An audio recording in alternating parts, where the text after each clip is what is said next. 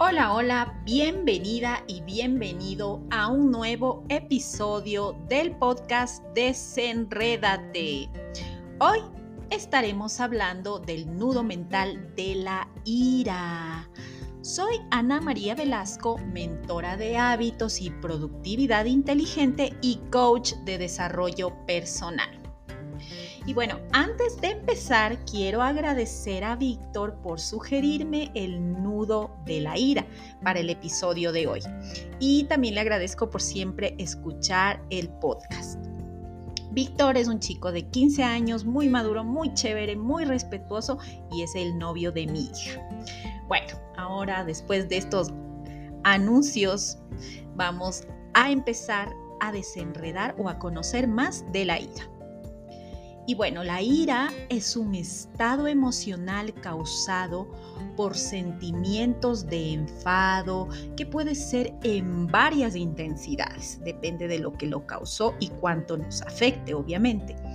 La ira representa una emoción y sin duda no la debemos reprimir, porque al ser emoción es necesaria y sin duda aparece en, se manifiesta en nuestro cuerpo por una razón.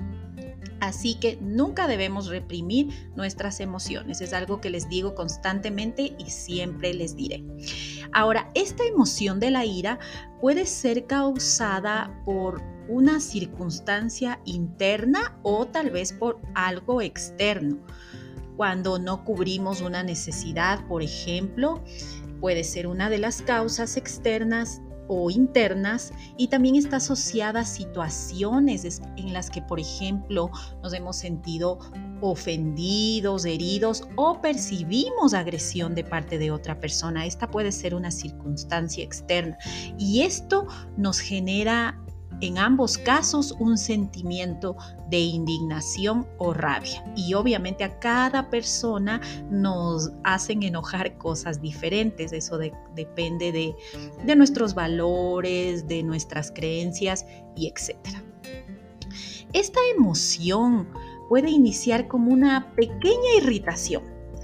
Y esta irritación desencadena a su vez enojo, Ahora, si dejamos que este enojo crezca, puede llegar a convertirse en un arrebato, en cólera, en furor o en rabia incluso. Y aquí es cuando se convierte en un peligro, en un problema, porque puede llegar a la violencia. Y aquí eso es lo que no se debe permitir ni normalizar la violencia bajo ningún punto de vista, porque no hay nada que justifique ningún tipo de violencia. Eso sí debe quedar muy claro. Y en este momento presten mucha atención, por favor, porque vamos a empezar a desenredar el nudo de la ira. El punto número uno.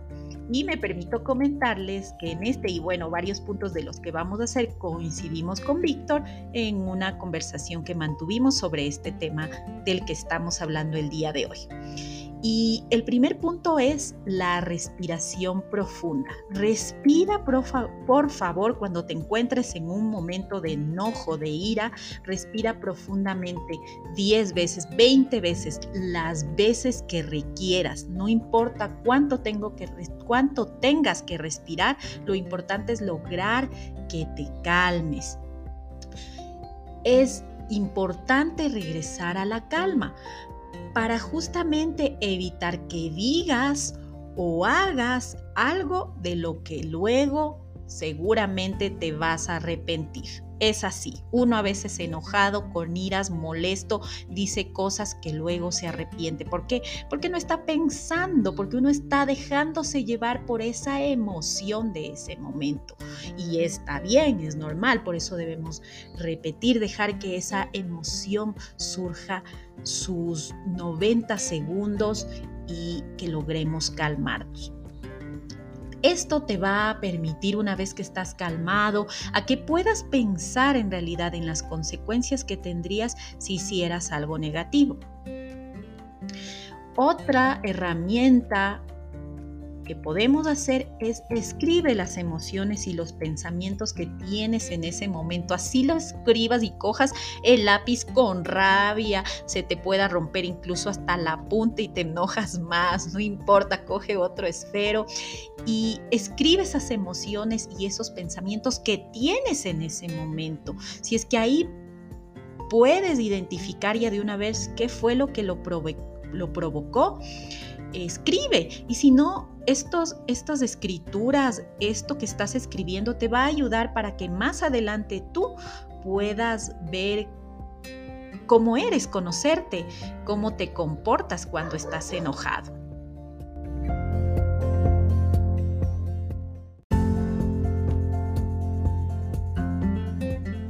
Ejercicio para sacar todo el enojo que tienes en ese momento. Puedes, no sé, si tienes ahí un saco de box, golpearle al saco de box, eh, puedes salir a caminar, puedes salir a correr, haz un deporte, salta algo, algo que te ayude a sentirte mejor, algo que te ayude a sacar toda em, esa emoción que tienes en ese momento. Otra también puede ser dibujar. Dibuja también es una buena terapia que te va a ayudar a tranquilizar. No importa lo que dibujes, si haces líneas, cuadros, X, lo que sea, pero eso también te puede ayudar. Medita. La meditación es una herramienta infalible para todo nudo mental. Esto les ha dicho, así como el amor propio. Meditar nos ayuda a reconectarnos con nosotros, cómo estamos respirando, cómo estamos escuchando. Un sonido nos va a llevar nuevamente a la calma, así que es muy importante incluir el hábito de la meditación en nuestra vida. Ahora, una vez que estés calmado, calmada, habla con alguien de confianza de tus sentimientos y no te olvides de algo muy importante. Aquí, una vez que ya estés calmado, pero es importante que te digo, mira, una vez que estés calmado o calmada, es importante hablar de tus sentimientos de las cosas que pasaron si hay otra persona involucrada en la situación que que provocó en este caso la emoción de la ira.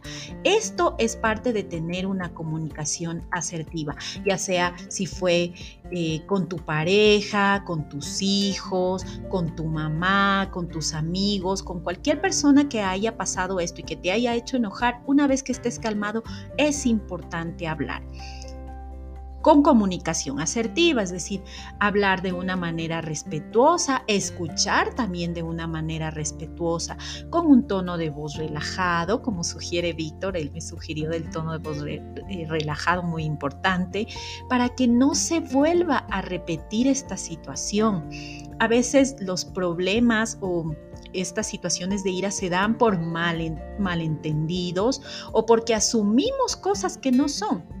Entonces es muy importante tener esa conversación difícil, pero ya calmados, para que se aclaren las cosas y como dije antes, que no se vuelva a repetir o ya sabemos que nos puede molestar y tratar de aclarar esas cosas, eh, llegar a acuerdos, a compromisos para tener una buena comunicación asertiva, como les dije, y tener relaciones sanas. Es muy importante.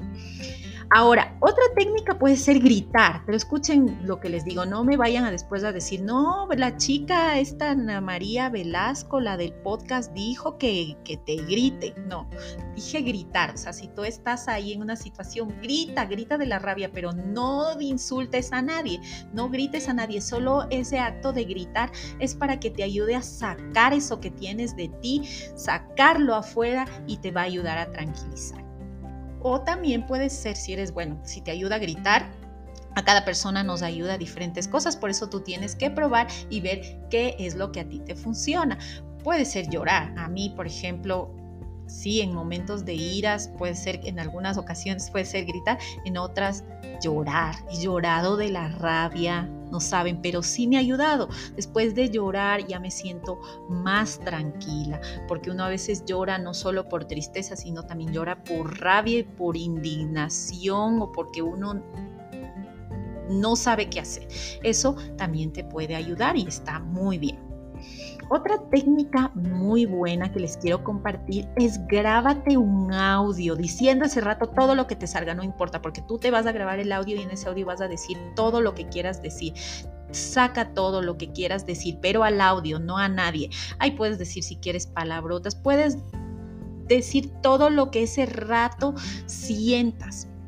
Ahora, una vez que grabes esto, te vas a escuchar y luego quiero que vuelvas a grabar, por lo menos unas 3, 4 veces o hasta que tú vayas viendo. Vas a ver cómo hacer este ejercicio te va a ayudar a bajar, a tranquilizar un poco la intensidad. Hasta luego, probablemente te puedas reír de esos audios, ¿no? Más adelante. Y recuerda, recuerda que todas estas opciones te van a ayudar, así que tómalas en cuenta, que practícalas para que tú puedas tener estas herramientas en, los momentos de enojo, de ira.